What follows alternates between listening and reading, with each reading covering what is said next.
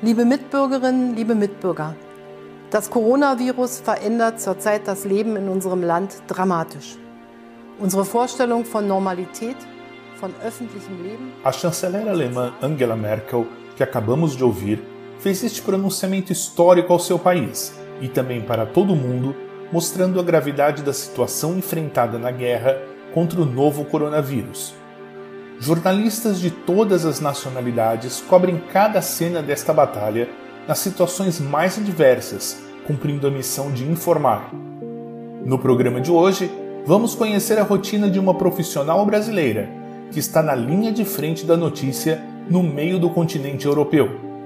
Eu sou Arthur Ankercrone e o Sinal Sujo está só começando.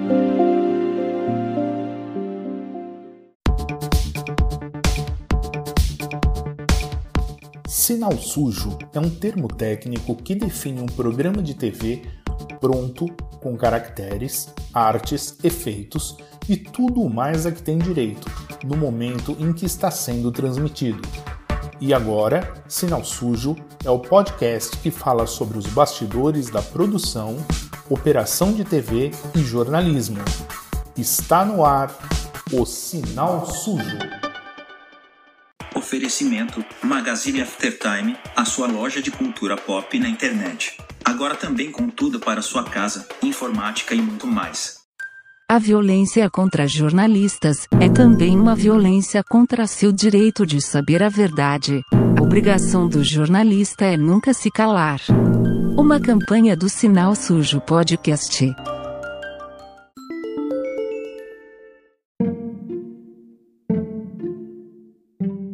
Ela está no centro da Europa, em Hamburgo, na Alemanha. Todos os dias traz informações preciosas do continente mais afetado pelo novo coronavírus e no país que começa a dar sinais que vai virar o jogo contra a Covid-19. Com vocês, a correspondente internacional Lívia Filadelfo. Bem-vinda, Lívia. Oi, Arthur. Obrigada pelo convite. Prazer conversar com você.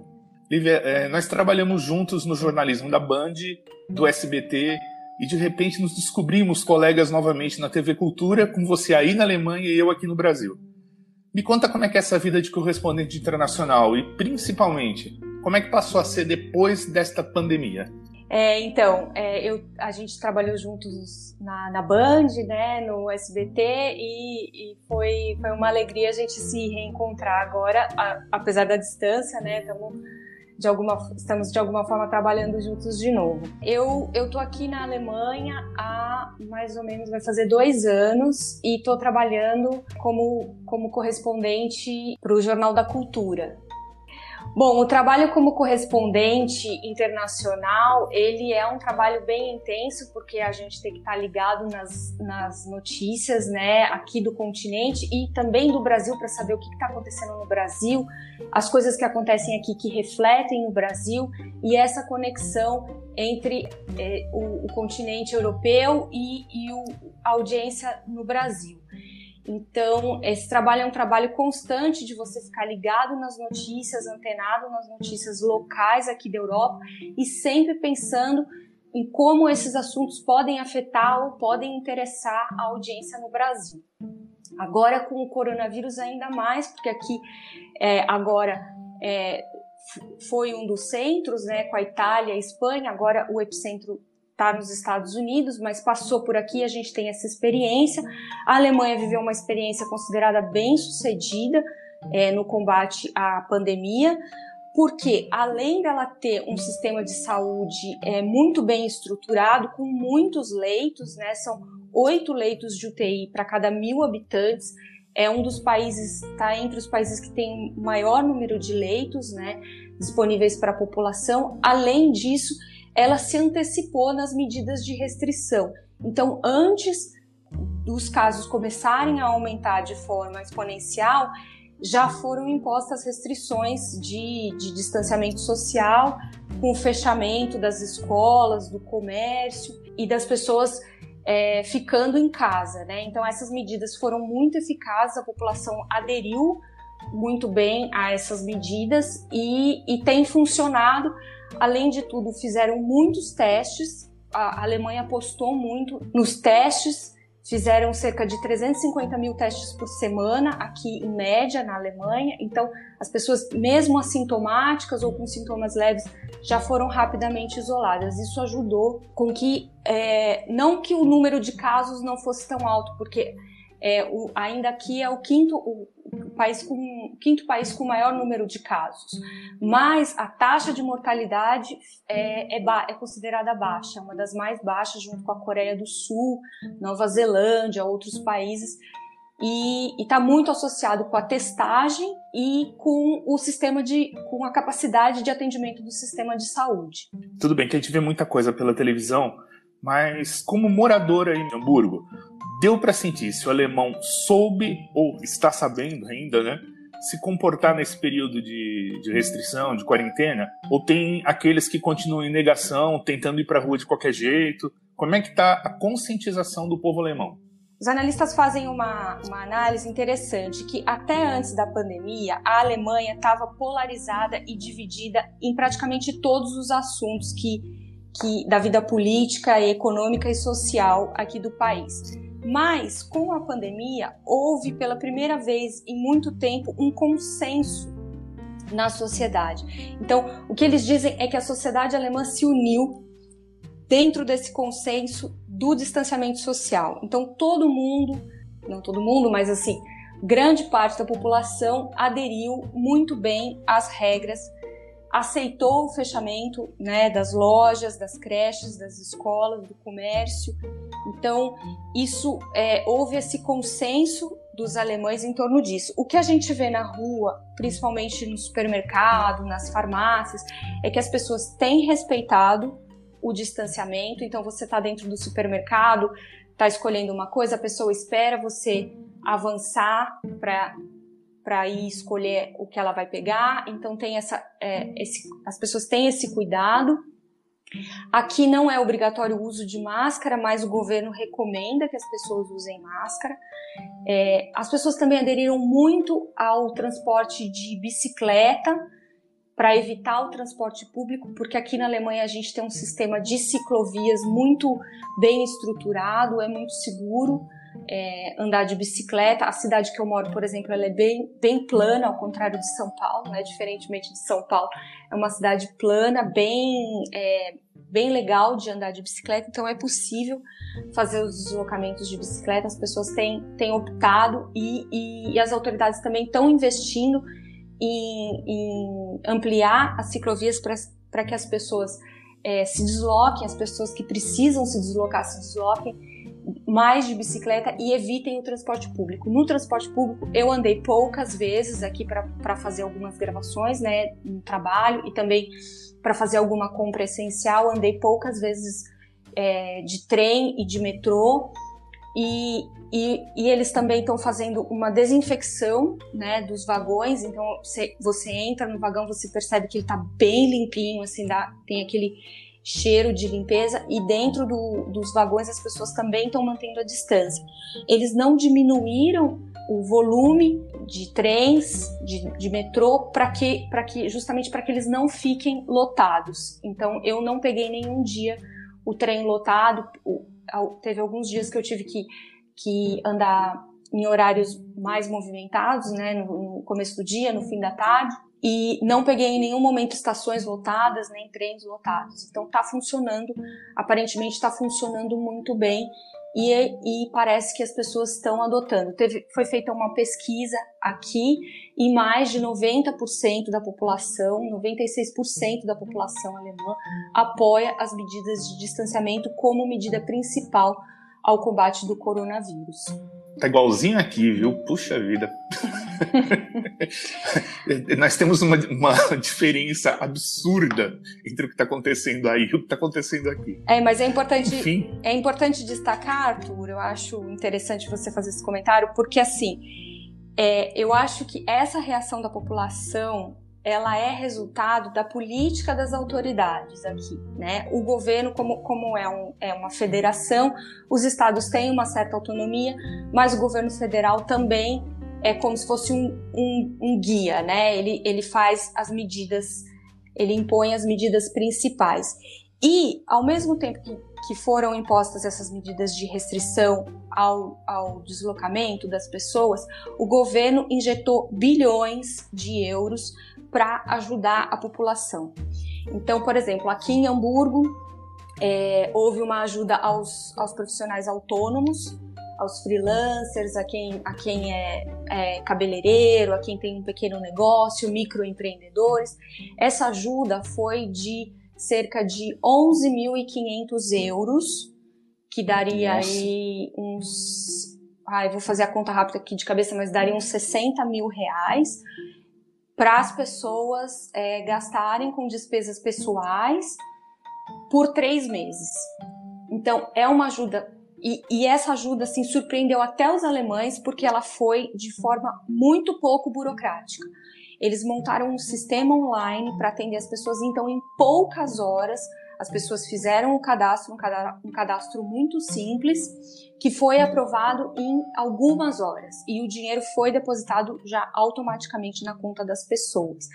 Então, inclusive estrangeiros, tá? Eu fiz uma matéria para o Jornal da Cultura mostrando isso, mostrando dois brasileiros aqui que moram em Berlim, que são um, um é da área de ele é produtor musical, o outro é professor e músico percussionista, mesmo sendo estrangeiros, né, é, vivendo regularmente no país, eles tiveram é, acesso a essa ajuda de, de três meses, né, para sobreviver durante três meses. Então, acho que isso foi um diferencial da política, é, de uma política única, é, uma decisão, um, uma decisão única que todos os, os, governos acataram e, junto a isso, essa ajuda financeira para as pessoas, porque as pessoas não podem ficar em casa simplesmente sem saber como vão sobreviver, né?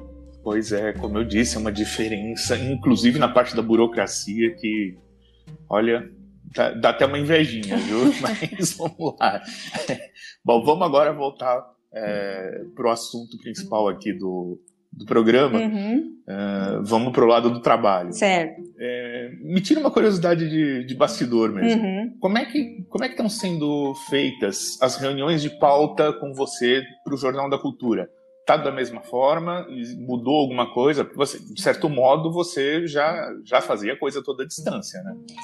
É, eu já tô, ah, na verdade, assim, essa pandemia para mim, na minha rotina não mudou muita coisa, né? O fato do distanciamento, porque eu já tô muito longe da redação, já não tenho contato é, pessoal com os meus colegas. E a gente faz geralmente tudo muito, a gente troca muito e-mail e, e usa as ferramentas, né, de comunicação, WhatsApp e, e e-mail principalmente para discutir as pautas. Então, assim, é, isso não mudou muito na minha rotina, porque já era uma coisa à distância. E também tem a questão do, do fuso horário, né? Eu tô cinco horas à frente, agora que, que eu tô no horário de verão europeu, porque nós estamos nós estamos na primavera indo pro verão. Então, no fim de março, nós entramos no horário de verão. Então, eu tô às cinco horas à frente. Como o pessoal aí na redação começa a trabalhar mais ou menos duas da tarde, são sete da noite aqui. Então, na verdade, eu já meu dia já está terminando. Então eu começo muito muito cedo aí, né, pro horário de vocês. Geralmente começo a me comunicar com o pessoal ao meio-dia do meu horário aqui, que seria 8 horas da manhã aí, e já começo a discutir as pautas com o pessoal por e-mail ou por WhatsApp. Me fala uma coisa, você define o que vai ser, você vai, eh, vai cobrir, ou na maioria das vezes, quem, quem que decide isso? São Paulo encomenda ou você sugere? Como é que tem é que tem sido esse teu dia a dia? Olha, geralmente eu sugiro as pautas, porque o Jornal da Cultura ele tem uma, uma particularidade que é o fato de é, ele querer dos correspondentes não só o factual, né, não só a notícia que está em todas as agências. Então ele quer é, e, e, também tem essa questão dos, dos comentaristas, né, que fazem, que estão lá na bancada para fazer as análises. Então as minhas matérias têm que ser de temas assim que avancem um pouco mais, que, né, que provoquem uma discussão ali para os comentaristas. Então não basta só as notícias do dia, ali o factual. Tem que ser um assunto, tem que ser uma abordagem que leve, que provoque uma discussão e que, e que os comentaristas possam é, desenvolver sobre esse assunto. Isso, isso é muito interessante para mim mudou um pouco, mudou um pouco a minha, a minha maneira de olhar para a notícia depois que eu comecei a trabalhar no, no, Jornal da Cultura, porque eu vinha de jornais muito factuais, né? De que você dava notícia ali, é, só o factual, é, sem avançar muito num, numa análise é, ou numa coisa mais aprofundada do assunto. Então, para mim, isso tem sido uma experiência muito legal como jornalista, né? Uma experiência profissional muito bacana, porque eu tenho que olhar para o factual de uma forma diferente e buscar ângulos diferentes. Eu vou dar um exemplo assim, né? Fora da pandemia, tava, teve um, em janeiro teve muito, muita, teve uma, uma temporada de enchente aí em São Paulo, né? E Sim. teve muitas perdas, foi assim, foi, foi muito ruim. E aí eu comecei a prestar atenção que a cidade que eu moro aqui, ela é, ela é portuária. Então tem o, o rio Elba, que é um rio grande que ele vem lá é, do mar. Eu estou a 100 quilômetros, a gente está a 100 quilômetros do mar, mas os, as embarcações é, vêm navegando pelo rio Elba e param aqui e é um dos maiores, é, é o maior porto da Alemanha e um dos maiores da, da Europa. E eu comecei a prestar atenção, falei, poxa, mas né, não, não tem nenhuma medida aqui para conter, porque o rio está aqui, né, do lado da cidade, no meio, no centro da cidade. É, a cidade está em volta do, o centro da cidade está em volta desse rio, né? E aí eu descobri que teve uma grande enchente aqui é, na década de 60 e que a partir dessa grande enchente que, que matou 300 pessoas, eles começaram um, a implantar um, um plano de longuíssimo prazo que ainda está acontecendo, de muitas medidas é, contra enchente. E aí eu fiz uma matéria sobre isso, mostrando o exemplo de Hamburgo. A geografia de Hamburgo é diferente, isso a gente abordava na matéria, mas algumas medidas né, poderiam, ser, é, poderiam servir de inspiração para São Paulo e outras cidades no Brasil que sofrem com enchente. Então tem que ter esse olhar de fazer essa conexão entre o que acontece aqui, entre a história daqui da Europa e, e os acontecimentos do Brasil.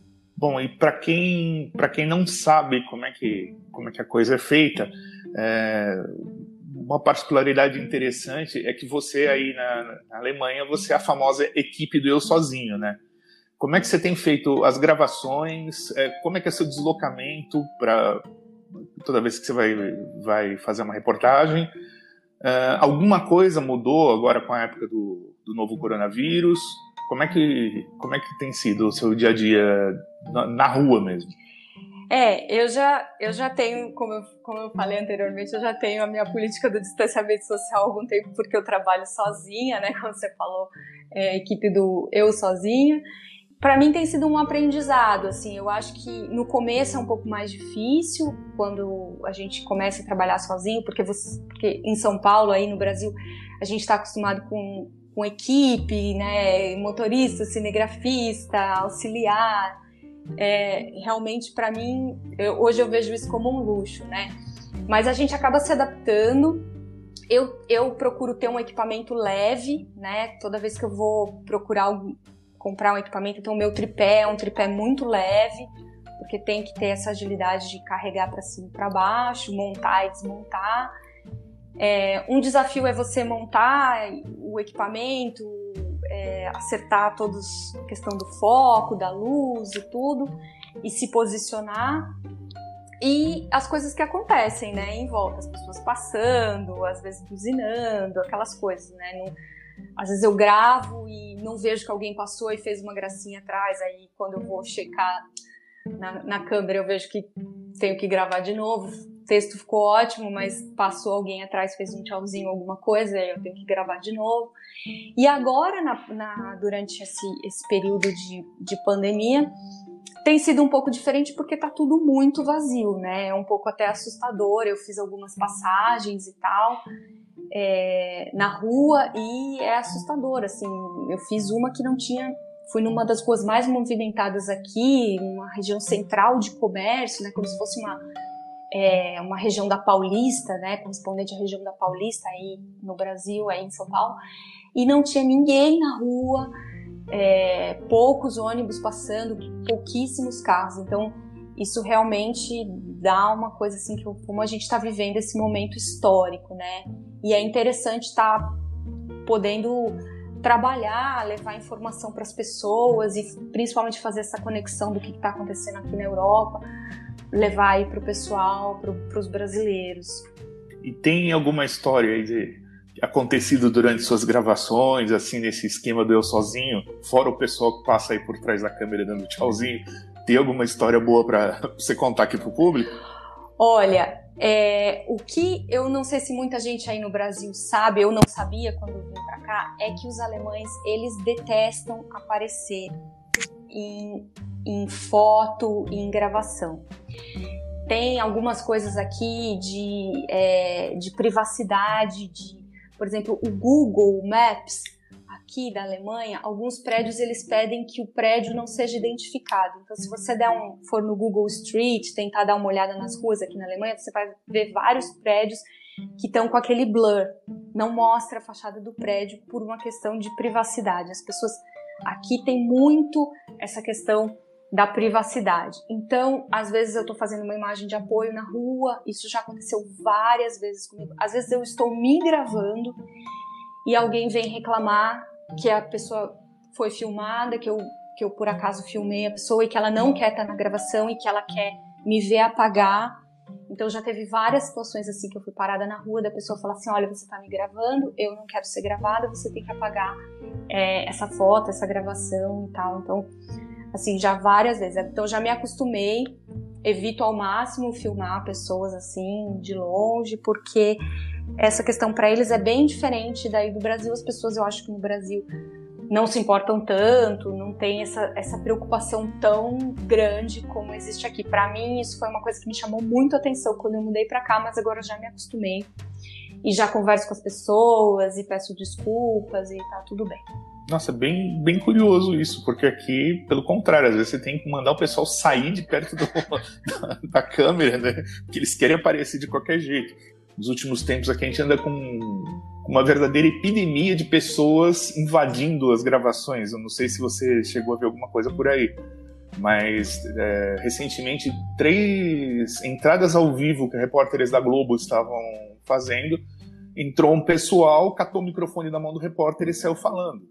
Aqui, até a mais famosa foi no, no SPTV, a questão de de, de mais ou menos um, umas duas semanas. Bom, para quem quem está assistindo esse podcast em algum outro momento, a gente está em meados de abril agora, tá? De abril de 2020. Pode ser que você esteja ouvindo isso em 2038, nunca sabe, mas é isso aí. Estamos em abril de 2020. Não, tem uma outra situação que eu, eu, me lembrei agora, que é a questão de povo fala. Aqui também é bem diferente, que você comentou que as pessoas aqui gostam, as pessoas no Brasil gostam muito de falar, né? Gostam de aparecer e tudo mais. E aqui eu, quando, quando cheguei assim, né, falei, nossa, teve, teve uma época aí no Brasil, acho que foi no período eleitoral de 2018 e tal, que teve uma discussão sobre o nazismo é, ser de esquerda. Nossa, foi uma, foi uma foi. polêmica aí do Brasil em 2018. E aí eu falei, nossa, vamos fazer uma reportagem aqui, né? Porque vamos, vamos, vamos ver o que, que os alemães têm a dizer.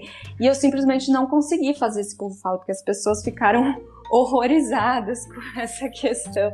Qualquer pessoa na rua para qual eu perguntava falava, não, mas o que, que vocês acham que é esquerda e o que, que vocês acham que é direita no Brasil? Talvez seja uma coisa. Teve uma, teve uma pessoa que me falou isso. Falou, talvez seja uma, uma coisa completamente diferente, porque o que é esquerda e o que é direita aqui para nós não tem dúvida nenhuma de que o, de que o partido nazista era de direita. Mas foi outra situação engraçada dessa coisa de cultura e de polêmicas que acontecem. E outra coisa que eu tenho notado, assim, o Brasil, infelizmente, tem sido muito noticiado aqui na Europa, é, mas pelo, por coisas negativas, né? Então, ultimamente, tem saído muitos artigos aqui sobre, sobre as posições do governo, sobre as polêmicas, é, sobre toda essa situação. Então, assim, não, o Brasil não tem sido retratado positivamente aqui e também pela questão ambiental. A gente viveu a crise lá na Amazônia, né, recentemente também. Foi, isso teve muito destaque aqui na Europa. E aí que entra o trabalho do correspondente, né? Para quem está ouvindo a gente e tem interesse de ser correspondente e tal, tem que ter essa visão, assim, né? De como o Brasil, como o seu país de origem, né? Como o Brasil é visto fora do Brasil, como, como outras sociedades, outros governos, outras populações é, veem o que está acontecendo aí no Brasil. Eles, aqui na Europa eles se preocupam muito, né, com a questão ambiental.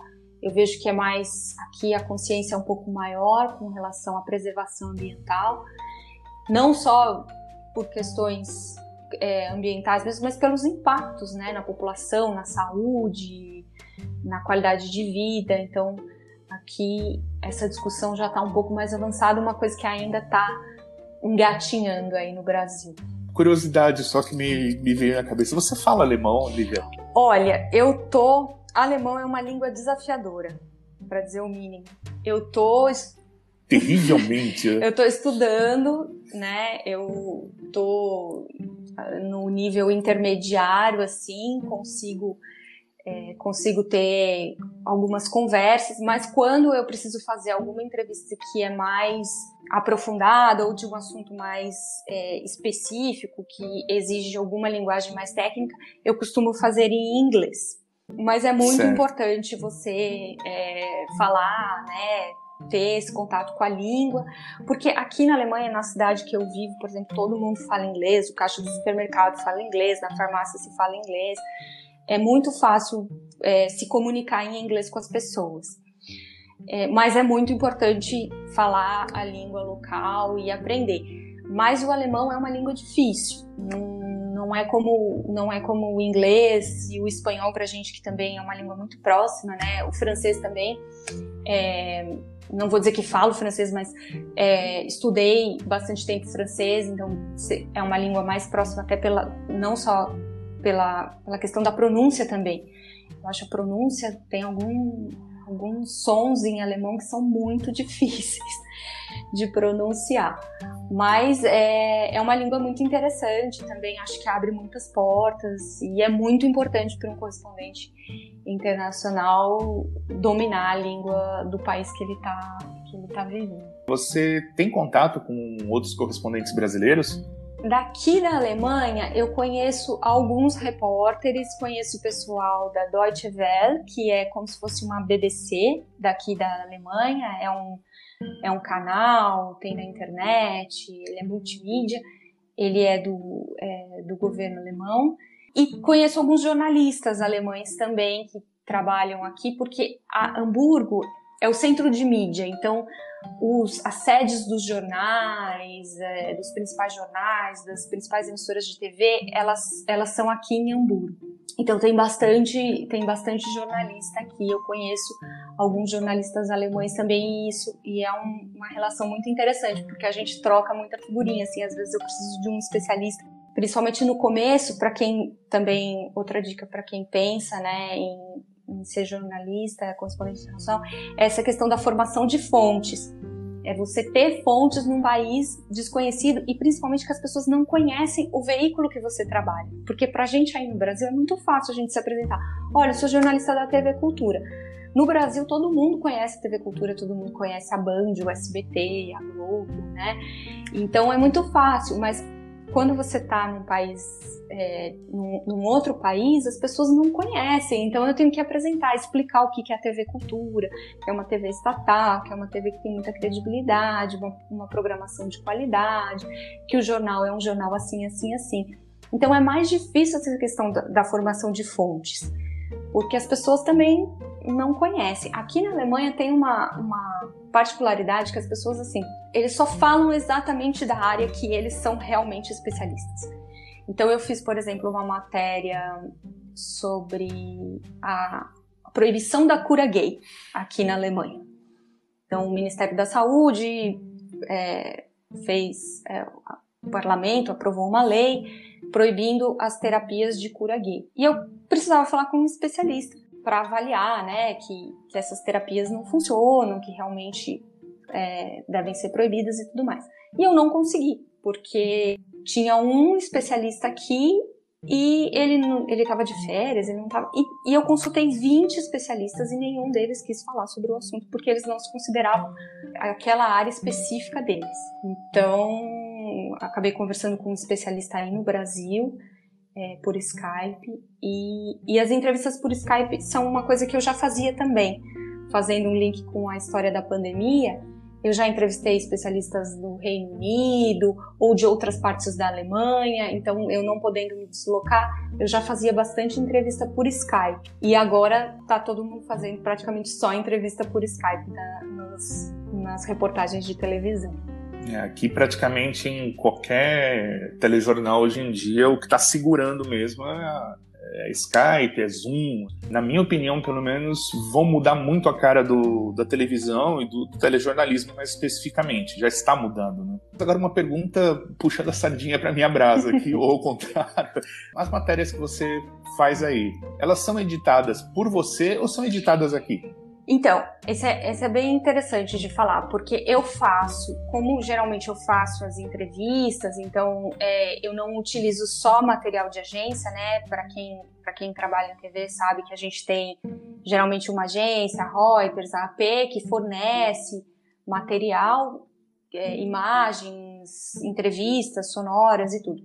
Eu, é, as minhas matérias geralmente são um mix de, do material que eu produzo e um pouco de material de agência. Então, um pronunciamento de uma autoridade, um discurso da Angela Merkel. É, isso a gente pega material de agência.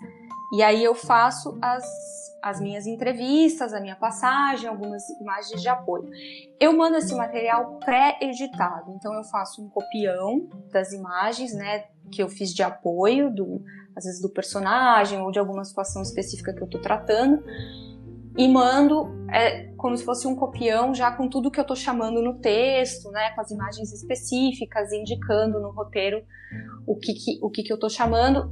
As sonoras eu também já mando os trechos, não mando a entrevista completa, mando o trecho que eu vou usar, às vezes um, dois trechos, né, de uma entrevista, e, e a passagem, e, o, e separado o off. Mas a matéria é, é esqueletada, né, como a gente fala, e, e, e coberta aí, na, aí em São Paulo, na, na, redação da TV Cultura. Tinha essa, essa dúvida mesmo de como é, que, como é que a coisa era feita. Supunha que poderia ser algo mais ou menos nessa linha, mas não, não tinha certeza.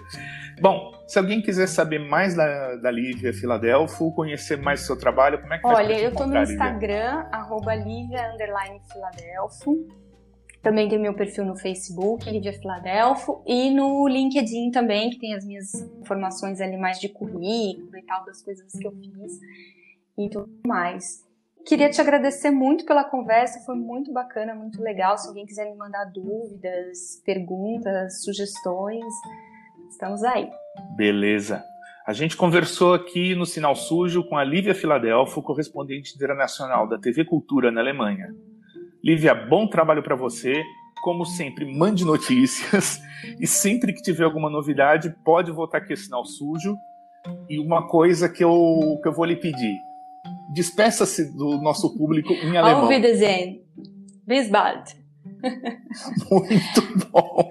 Valeu, Obrigado, Lívia. Um beijo, um até a próxima. Que, que, escutou a gente, que está aí acompanhando a gente, que ficou até aqui na nossa conversa e tô aqui, olha, quando quiser notícias da Alemanha, notícias da Europa, é só me chamar.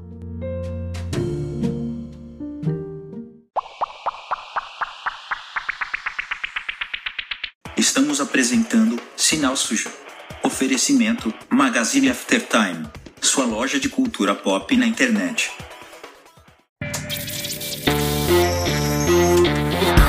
A casa mais vigiada do país 12 participantes e um assassino em série. O programa mais intrigante da TV. O maior show do mundo. Um livro de A.R. Miranda. Já à venda em e-book exclusivo na Amazon Brasil. Acesse o maior show do mundo.wordpress.com. Fique de olho. Agora você pode apoiar o Sinal Sujo Podcast na plataforma de financiamento coletivo Apoia-se e nos ajudar a fazer um programa cada vez melhor. Não custa quase nada por mês e ainda tem recompensas. Para nos dar aquela forcinha é muito fácil.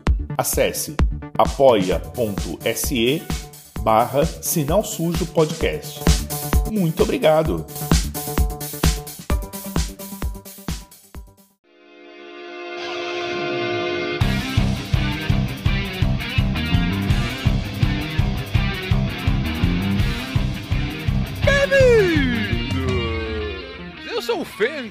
Estou aqui para convidar você, você que é curioso e quer saber como as coisas funcionam, você que se encanta pelos mistérios da vida, do universo e tudo mais, você que ama aprender e conhecer mais um pouco sobre tudo, da história, biologia, da física, a educação física.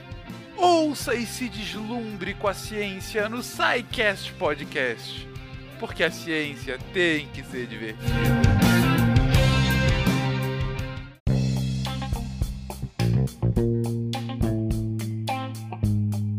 Oi Arthur, oi galera do Sinal Sujo, tudo bom?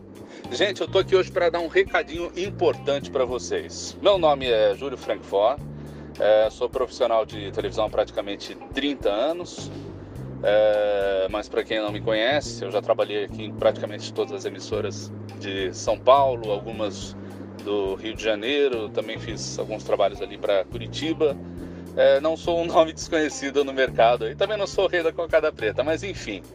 Desses 30 anos aí de, de carreira, eu tô há 11 é, na linha de frente do entretenimento, da linha de show da Record TV. Fora desse trabalho da Record TV e alguns em rádio que eu fiz, é, eu tenho um serviço de assessoria broadcast para emissoras de televisão que querem dar aquele upgrade na, na equipe, né, nos funcionários, tanto aí no setor artístico quanto técnico, operacional, de engenharia, e faço também palestras em faculdades e faço workshops, que são aqueles famosos cursos de, de imersão para especialização em televisão e mais algumas áreas aí do audiovisual. Para divulgar esse trabalho e para fechar contratos, enfim, para explicar exatamente o que eu faço, eu tenho um site que está aí no site no Arthur TV, tá bom? Vocês podem ver o J. Frankfort.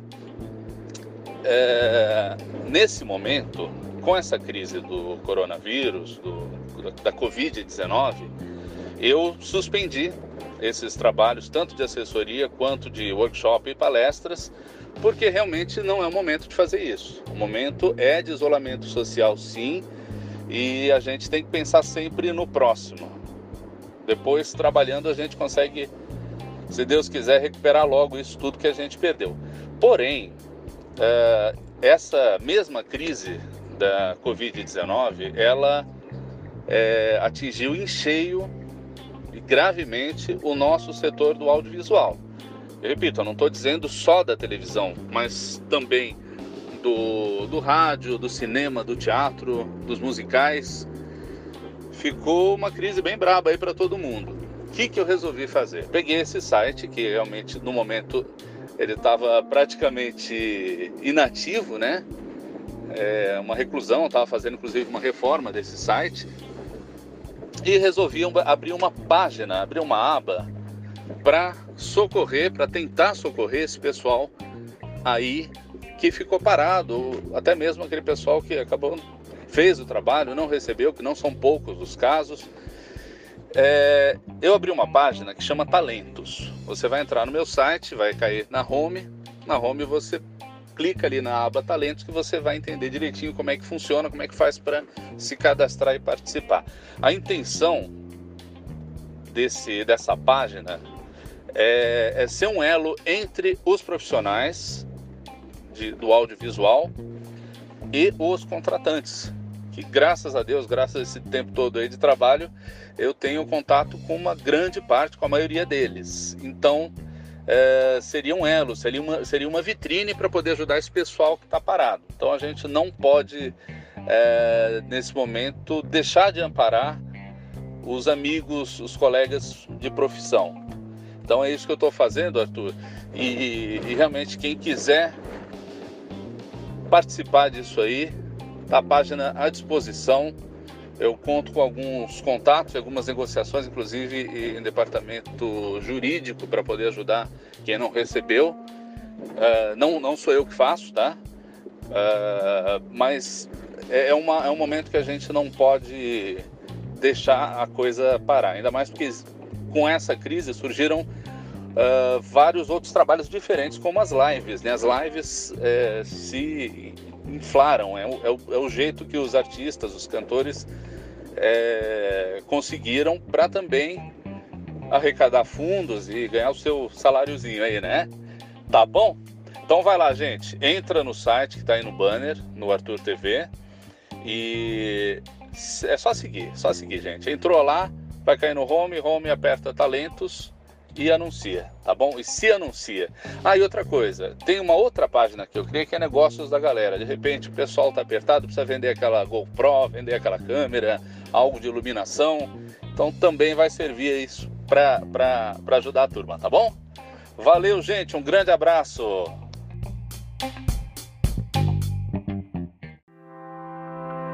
Estamos em guerra, vivendo a maior crise dos últimos 100 anos.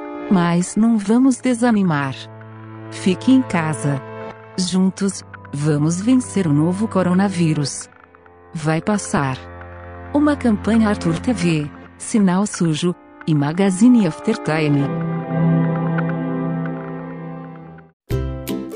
Oi, tudo bem? Meu nome é Marina Machado. Queria saber se você gosta de ler.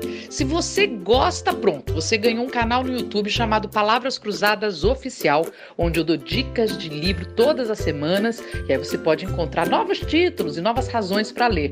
Agora, se você não é muito fã de um livro, vai que você se apaixona por algum, vai que você se interessa. Você não tem nada a perder, dá uma olhadinha lá. E como eu sou jornalista, também tem um outro canal, o canal Marina Machado Jornalista. Lá eu faço transmissões ao vivo de entrevistas com grandes médicos sobre todos os tipos de assunto que tem a ver com saúde. Saúde física, saúde mental e também tem saúde sexual. Passe lá, Palavras Cruzadas Oficial e Marina Machado, jornalista. Aguardo vocês. Voltamos a apresentar Sinal Sujo. Oferecimento Magazine Aftertime, sua loja de cultura pop na internet.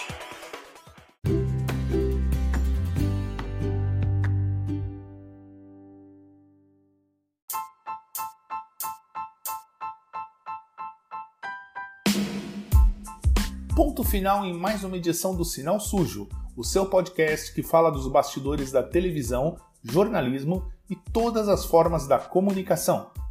Reforço que você, profissional da área, que está procurando uma colocação devido à crise do novo coronavírus, acesse o nosso site arturtv.wordpress.com. Lembrando que Artur TV é tudo junto e Arthur é com TH.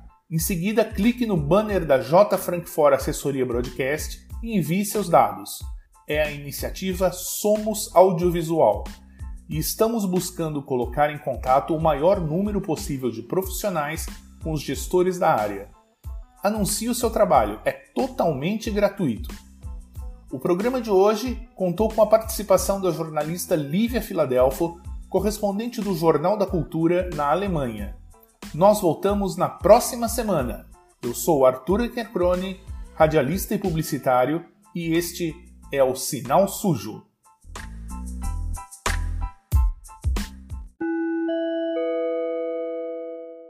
Este podcast é produzido e editado por